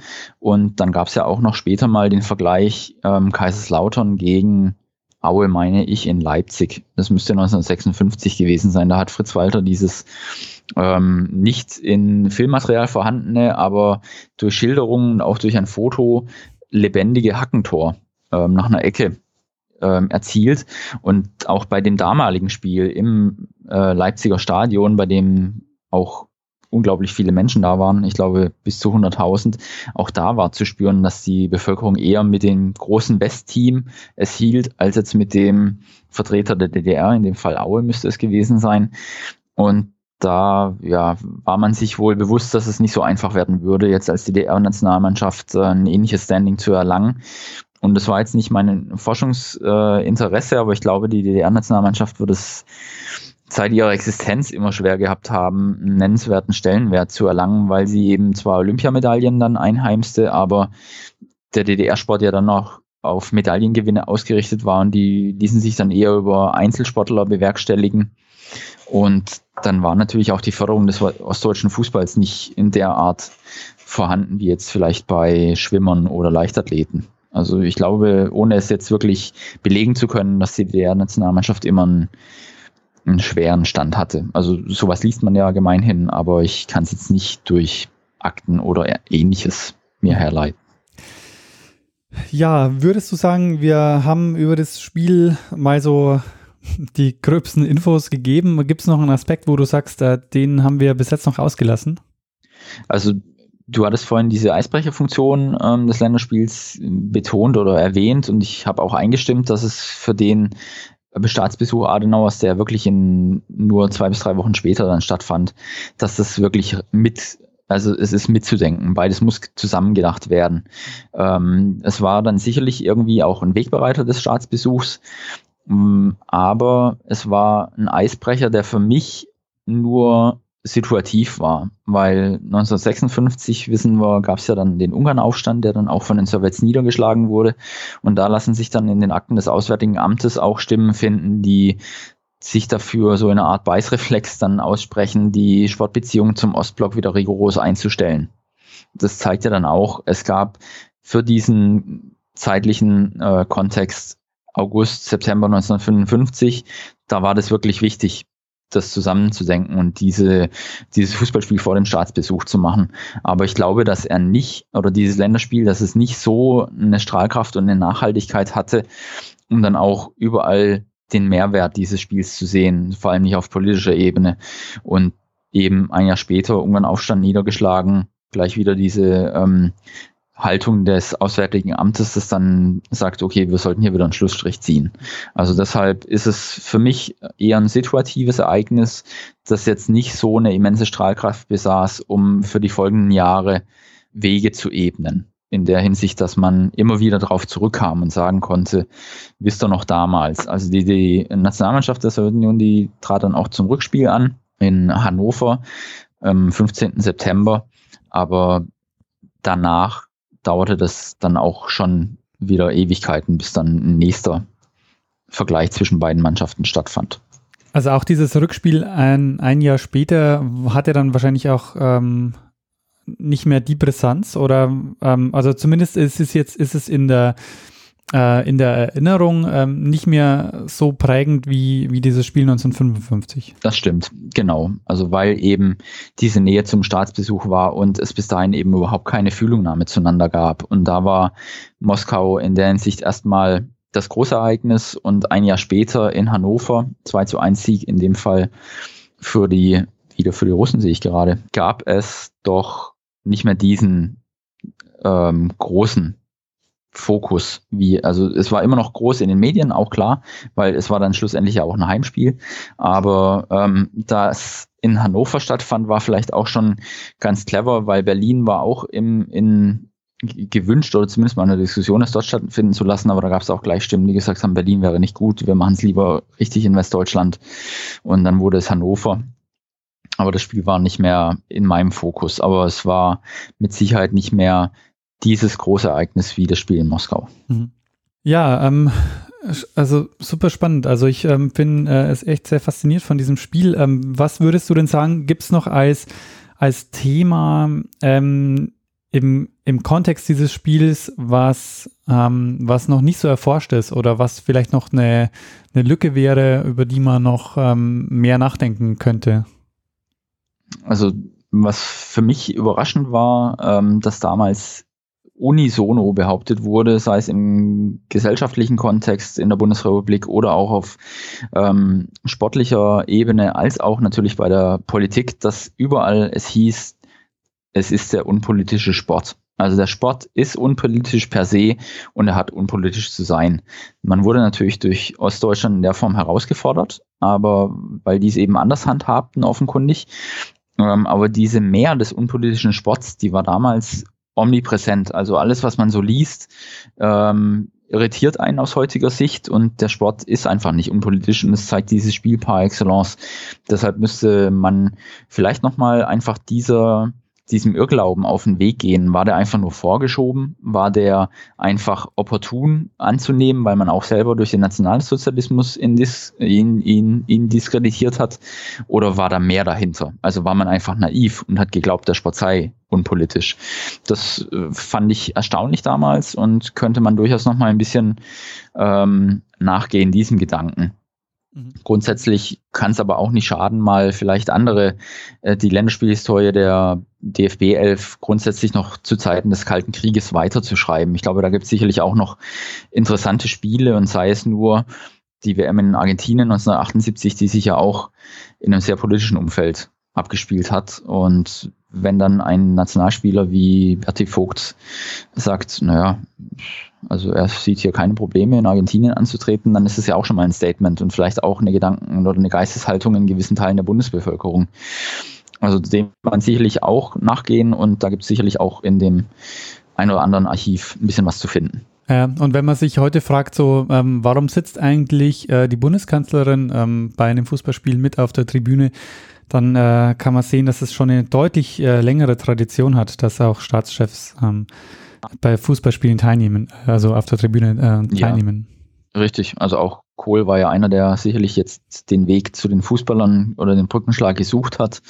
Und ähm, da klar, also die, die Politik wusste immer schon, wie sie auch den, den Sport für, für sich einnehmen konnte oder für, für sich ähm, wiederum nutzbar machen konnte. Aber heutzutage ist es selbstverständlich, dass eine Bundeskanzlerin oder wer auch immer zum Endspiel einer WM fährt. Ähm, 1954 war es das noch nicht. Mhm. Da war kein Vertreter der Bundesregierung vor Ort, was aber auch zeigt, dass die damalige Spitze mit Adenauer und äh, ja einfach, glaube ich, ein bisschen Berührungsängste zum, zum Volkssport Fußball hatte, weil ähm, Volk und Emotionen war ein bisschen verdächtig und man konnte es einfach nicht so genau steuern. Und das war für die Politik damals, glaube ich, auch alles andere als einfach. Und deshalb hat man auch, wie ich meine, in diesen Länderspielen nicht per se erstmal den Mehrwert gesehen, den man selber auch daraus ziehen kann als Bundesrepublik und als Bundesregierung, sondern man hat immer eher versucht, ähm, Fettnäpfchen und schlechte Nachrichten zu vermeiden. Also die Sorge war immer, es könnte was passieren und nicht die Chance, man könnte was erreichen. Mhm. Also das würde ich so für diesen Zyklus 1950 bis 55 behaupten. Ja, Matthias, jetzt habe ich dich wirklich lange in Beschlag gehalten. Äh, sollen wir langsam äh, zum, zum Ende kommen? Ja, ich glaube, wir haben wir haben es auserzählt in einer gewissen Hinsicht. Super. Naja, also ich könnte dich noch, äh, noch sehr viel fragen, also weil die überhaupt diese Zeit wahnsinnig spannend ist, aber ich denke, das äh, müsste man dann vielleicht mal in eine andere oder eine eigene Episode packen. Mhm. Ähm, diese Themen dann vielleicht noch eher ähm, dann noch ähm, eigens rauspacken und äh, nicht jetzt noch an, an dieses Spiel hängen. Ein Desiderat äh, kommt mir gerade tatsächlich noch in den Sinn, aber das kann ich auch ähm, kurz äh, zu, zu, zum Besten nochmal geben, dass eben die Bundesregierung einen Vertreter des Sportinformationsdienstes bezahlt, um nach Moskau zu reisen, danach auch wieder Bericht zu erstatten und am besten auch noch in seinem Sinne zu berichten, ist natürlich auch schon ein starkes Stück. Also hatte ich in der Form nicht erwartet und den Akten ist auch zu entnehmen, dass es schon zur Olympiade 1952 einen Austausch zwischen Regierungsstellen und dem Chefredakteur des SED damals gab und das fand ich schon erstaunlich. Also dass da keine großen Manschetten gepflegt wurden, sondern dass man sich da wohl durchaus auch dem hingab. Also vielleicht wäre das auch nochmal eine interessante ähm, Studie, die man durchaus angehen könnte. Wie eng waren denn die Kontakte? War das jetzt eher ein Schlaglicht ähm, oder war das was, worauf sich stetig aufbauen ließ? Mhm.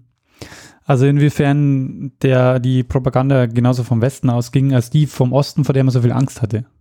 Genau, oder ob eben die, der Journalismus, der Sportjournalismus äh, eben keine Berührungspunkte hatte oder keine Berührungsängste, so muss ich sagen, ähm, der Politik dann auch was Gutes zu tun oder zumindest in dem Sinne irgendwie aufzutreten. Und das wäre durchaus mal spannend, ob das dann häufiger vorkam oder ob das in dem Fall einfach nochmal eine Sonderstellung war, weil es einfach ein sehr brisantes und packendes äh, Ereignis war. Ja, und das war das Gespräch mit Matthias über das Länderspiel zwischen der Sowjetunion und der BRD im August 1955. Ich hoffe, es hat euch gefallen. Vielen, vielen Dank an Matthias fürs Mitmachen. Und hier folgt noch ein ganz kurzer Feedback-Hinweisblock. Wer Feedback zu dieser oder anderen Folgen geben möchte, macht das entweder auf der Website rückpass.zeitsprung.fm oder per Twitter an @zeitsprungfm oder an Messner, das bin dann ich. Äh, Matthias findet ihr dort als @kickschuhblog und ich freue mich, wenn ihr den Podcast weiterempfehlt an Freundinnen und Freunde oder auch Nachbarinnen und Nachbarn. Und das war's dann mit dieser Folge. Ich bedanke mich sehr fürs Zuhören und verabschiede mich mit dem Hinweis, dass jetzt im Outtake noch der Wochenschau-Spielbericht zu hören sein wird. Den Anfang des Wochenschau-Berichts gab es ja schon im Intro und jetzt folgt noch die Zusammenfassung des Spiels. Und damit auf bald dass so viel Spannung an einem Abend fast kaum mehr verträglich ist für Nerven und Gemüter. Ja. Eine russische Kapelle spielte die Nationalhymnen beider Länder. Unter der Führung von Sepp Herberger präsentierte sich die deutsche Fußballelf im traditionellen Schwarz-Weiß.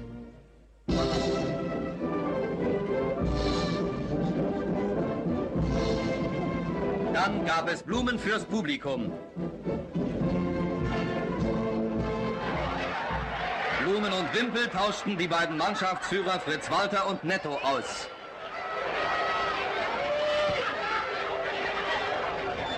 Das Spiel hat begonnen und die Weltmeistermannschaft von Bern steht vor einer schwierigen Aufgabe. Auf der linken Flanke setzt sich Röhrig ein, aber der Durchbruchsversuch wird vereitelt. Ogonkov klärt mit dem Kopf. Sofort sind die Russen im deutschen Strafraum. Tatuschin knallt eine Bombe aufs Tor und Herkenrath rettet im Hechtsprung.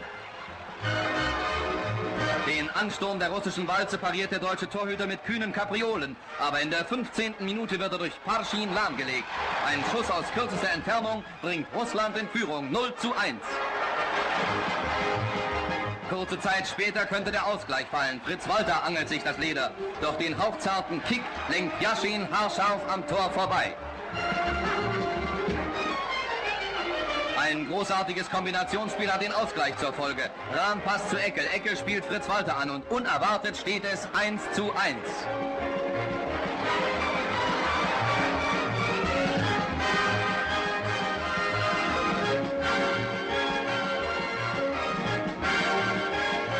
Zweite Halbzeit. Der russische Angriffsmotor kommt jetzt auf Touren und die deutsche Verteidigung muss ganze Arbeit leisten. In der 52. Minute ist Röhrig vorn. Nach kurzem Zögern bedient er den Linksaußen und Schäfer schießt ein 2 zu 1. Auf Fritz Herkenrath warten gefährliche Minuten. Die gut disponierten Russen setzen nunmehr alles auf eine Karte. Und kurze Zeit später nimmt Maslonkin eine Ecke auf. 2 zu 2.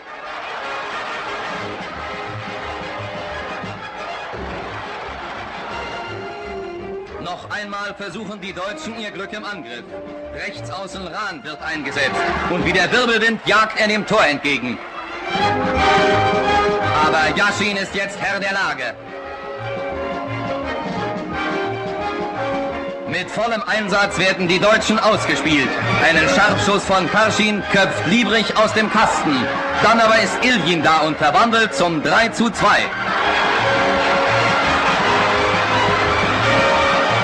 faire Begegnung beschließt ein kräftiger Händedruck.